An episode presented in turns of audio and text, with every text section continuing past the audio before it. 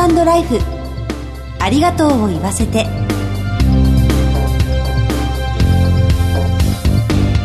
こんにちは。番組パーソナリティの久保井あさみです。この番組では知っておきたい就活に関わる情報をお届けしています。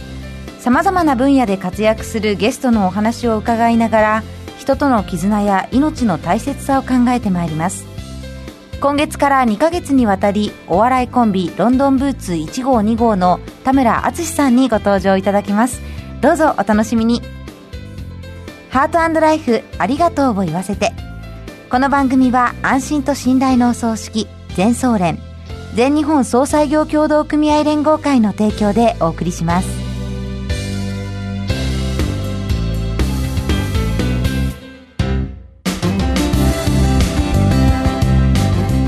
番組パーソナリティの久保井あさみです。早速ゲストをご紹介いたします。お笑いコンビロンドンブーツ1号2号の田村淳さんです。よろしくお願いいたします。よろしくお願いします。今日はありがとうございます。ありがとうございます。実は私、はい、田村さんと共通点がありまして。共通点ですか？はいあのお城が大好きなんです。あそうなんです。何城が、はい、松本城が一番好きですなるほど。犬山城ですかね、田村さん僕は犬山城です、ね、そうですよね。私、あの、愛知県出身なので、愛知県出身のものとして嬉しいなと。あ、でも、はい、犬山城じゃないんですか？はい、松本城のが好きです。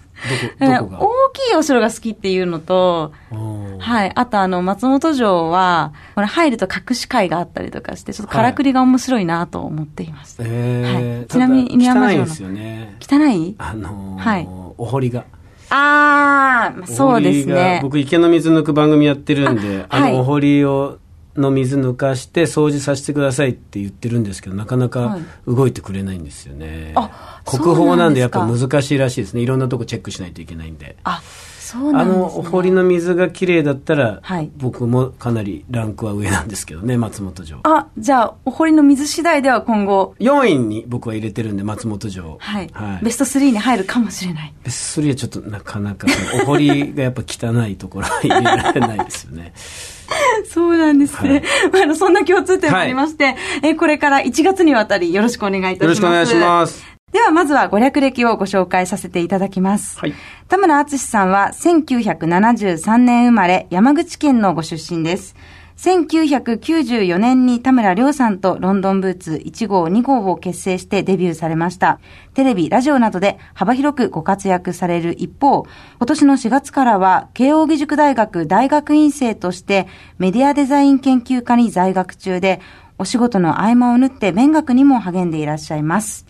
1回目の今日は大切な人とのお別れをテーマにお話を伺ってまいります。よろしくお願いします。はい、よろしくお願いします。現在大学院に通われているということなんですが、はい、メディアデザイン研究科ってところで、何か一つサービスを立ち上げるときに、そのサービスを社会実装するまでに何が必要で、はいえー、どんなことをこうデザインしていくと世の中の人にインパクトが与えられるかっていう内容なんで、一つこの特化した授業っていうよりかは、もういろんなこと、その経営のことだったりとか、法律のことだったりとか、うん、えっ、と、それこそロゴのデザインとか、はい、プログラミングとか、なんかいろいろ勉強して、2年間かけて自分がこう掲げたサービスを社会にきちんとローンチするまでが、はい。課題みたいな学校ですね。あそうなんですね、はい、きっと何か実現したいことがあると思われるので、それは今後お聞きしていきたいと思うんですけれども、はい、今回のテーマが大切な人とのお別れということで、うん、これまでそういったご経験はありますか？まあ、何度かありますね。じいちゃんばあちゃんが、小学校、中学校の時に続けざまにいなくなっちゃったんで、はい、そのおじいちゃんおばあちゃんっていうのはだから大人になってから他の人がねおじいちゃんおばあちゃんとご飯とか食べに行ってるのを見て羨ましいなと思って見てるんですけど、はい、僕自身はもうその時に別れちゃったんで、ん。でも大人になってからのお別れっていうよりかはまだ、まあ、物心はついてるんですけど、まあ、小学校中学校ぐらいだと本当のなんか悲しみみたいなところまで行ってなかったのかなっていう、はい、今思えば今、僕がおじいちゃんを亡くしたとしたらもっとなんか悲しんでたのかなとか、なんかその辺がまだわかんないんですけど、まあ、じいちゃんに関しては入院してたんで、はい、まあ、いつか亡くなっちゃうんだろうなと思ってていよいよこの日が来たかっていう感じでしたかね。まあうちの親がやっぱ悲しみに明け暮れてたんでそれをなんか必死で支えようってちっちゃいながらも思ってた。あすごいですね。いやまあ支えられたかどうかは分かんないんですけど自分が悲しむよりかは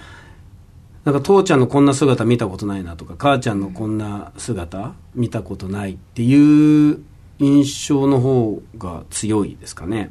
うん、うん。こう亡くなったことを、はい、あんまりこう現実味がなかったというか受け止めてるって感じではなかったいや骨拾ってる時にあもう二度と会えないんだなっていう感覚はありましたけどね、でもなんか悲しが先行してるっていうのもなかったんで、はい自分の中にいろんな感情が芽生えた時に肉親とのお別れみたいなことは今からきっとね父ちゃん母ちゃんとお別れする時が来ると思うんですけど、うん、うん。ちっちゃい頃だったんでなんかきちんとお別れできてないから悲しくないのか、はい、感情がまだ整ってなかったから悲しくないのかがちょっとまだ分かんないですね。うん、なるほど。田村さんの場合は芸能界で個人の方を忍んで、はい、まあ、あの、お見送りされる場にもこれまで出席されてきたかと思うんですけれども、はい、お通夜や葬儀、あとお別れの会などのセレモニーにはどんな意味があるとお考えですか？うん、まあなんか区切りみたいなことなんだと思うんですけど、個人のためにやるっていうよりかは、生きてる人が次どうやって歩んでいくかみたいなことの儀式の方が僕は意味があると思ってて、だから、この死の話をするときに今もなんかちょっと重苦しいじゃないですか。うんうん、だからその世界観が出来上がってんのってなんでなんだろうなとか、死についてってなんでこうなんかタブー視してみんなが喋りづらい空気にしていくんだろうなっていうのが興味があって、まあ大学院に行ってるっていうのもあるんですけど、やっぱ落ち着いて喋るじゃないですか、ね、はい。でももっと、だってみんな誰しもがいずれ死ぬんで、はい、僕は死ぬことって、なんか、まあ、不慮の事故とかで亡くなられた場合って、やっぱりこう、急に訪れる死なんで、悲しみに明け暮れるのも理解はできるんですけど、うん、でも、こう、年を重ねてって80歳、90歳ってなってった時に、当然、そのずっと生き続けるわけではないので、うん、そこをなんか重く考えてるのって残された側で、あのように旅立つ人ってそんなに実は、その悲しまないでほしいっていう人の方が多いんじゃないかなと思って、うん、なんか世界の葬儀じゃないですけど、お別れ会みたいなのなんかたくさん見たときに、はい、明日、もしかしたらあの世に行くかもしれないけど、その笑って見送ってほしいみたいなことを言ってる映像を僕はよく見るんで、はい、あ俺もそういう感じでお別れしたいなとは思ってるんですよね。うん、海外とかだと、はい、土に棺桶を入れた瞬間に棺桶からノックの音が聞こえてきて、で、死ぬ前に撮ってた音声が流れて、はい、僕はあの世に旅立つけど、みんなまた明るい人生を送ってほしい、それを天から見てるよみたいな葬儀を見た時に、ああ、なんかすごく素敵な葬儀をその死ぬ前から準備して、お別れすることを想像して、今までお世話になった人とお別れすることを想像して、この人って考えたんだな、素敵な人だなって、その時は思いましたけどね。でもやっぱ考えて、喋ってないから、死んだらどうしたいとか、死んだらこういうふうに葬儀してくださいっていうのはやっぱこう、タブー視してみんな喋んないんですよね。はい、で、死期が近づけば近づくほど、その死ぬことって喋りづらくなるんで、うんうん、僕はもう20代、30代、40代、なんか、限らず、死のことについてもっとポップに、うん、話をしてもいいかなって思ってる派です。うん、なるほど。実際にどんな葬儀にしたいってありますか？うん、なんか、宗教的にどういうのかわからないですけど、まあ僕はその、ここだっていう宗教がないんで、ただ後輩とかには、僕のチブもちゃんとさらけ出してほしいとは言ってます。おお、え、恥ずべきような部分っていうことですか？だから僕が見てたアダルトビデオとか、はい、僕が見てた本とか、はい、なんかそれを展示してほしいなと思うんですよね。で、僕はそれ許可出してて、はい、後輩にも承諾書みたいなの、その、念書みたいなの書いてるんで、はいうん、それを奥さんが見たときに、あ、うんじゃあ旦那がいいって言ってんだったら展示してくださいっていうふうになるんだと思うんですよね。うんだからそこに独協っていうものがあるかどうかは分かんないですね。なるほど、なるほど。でも、嫁が、いやいや、そんなのは私参列する人に顔向けできないからやめてほしいとか、そういうせめぎ合いがあって、いろいろ形が決まっていくんだと思うんですよ。だそこをやらないで、本人だけが茶化したいとかっていうこと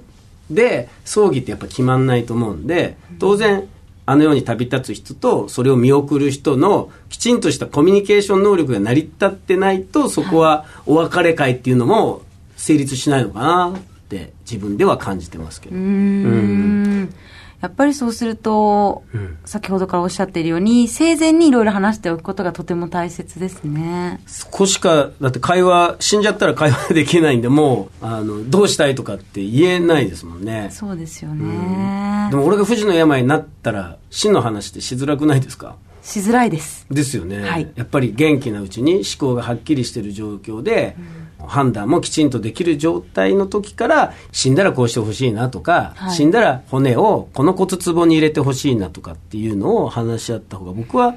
残された人にとってもあの世に旅立つ人にとっても心残りがないような気がしますけどね。それにはやっぱりもっと人々の考え方とか、うん、もうこれから変わっていくといいですよね、まあ、変わっていくといいんですけどね。僕みたいにこう突飛なアイデアとか考えを言うと、はい、けしからん族がやっぱ現れるので せめて僕は自分の死別れ葬儀自分の葬儀に関しては自分でなんかこういろいろと新しいことチャレンジしていきたいなとは思います、うん、そのチャレンジのための大学院でも今あるということですか、ね、そうですね。衣装の動画サービスをやりたいなと思って、はい。はい、死ぬ前からきちんと生きる人にのために何かメッセージを残すっていうのを動画で残した方が僕は効果があるかなと思って、まあ、音声でもいいんですけどなんかそういうサービスができたらいいなと思って今研究してます。ぜひその話次回詳しく聞かせてください、はい、ゲストはロンドンブーツ1号2号の田村敦さんでした。お忙しいところありがとうございました。ありがとうございます全日本総裁業協同組合連合会全総連は命の尊厳ご遺族の悲しみ一人一人に寄り添ったサービスを何よりも大切に考えご遺族の心を形にする地域密着の葬儀者が集まる全国ネットワークです。全総連加盟店ではお葬式の専門家である葬儀事前相談員総裁ディレクターが皆様からのご相談をお受けしております。お葬式のご依頼は安心と信頼の全総連加盟店まで。詳しくは全総連ホームページをご覧ください。すべては個人ご遺族のために全総連全総連論文の田村敦さんにお話を伺いました。死を暗いものと考えずに向き合う視点をいただきました。ありがとうございました。次回の放送は12月18日水曜夕方4時55分から田村敦さんに再びご登場いただく予定です。どうぞお楽しみに。進行は番組パーソナリティの久保井あさみでした。ハートライフありがとうを言わせて。この番組は安心と信頼のお葬式、全総連全日本総裁業協同組合連合会の提供でお送りしました。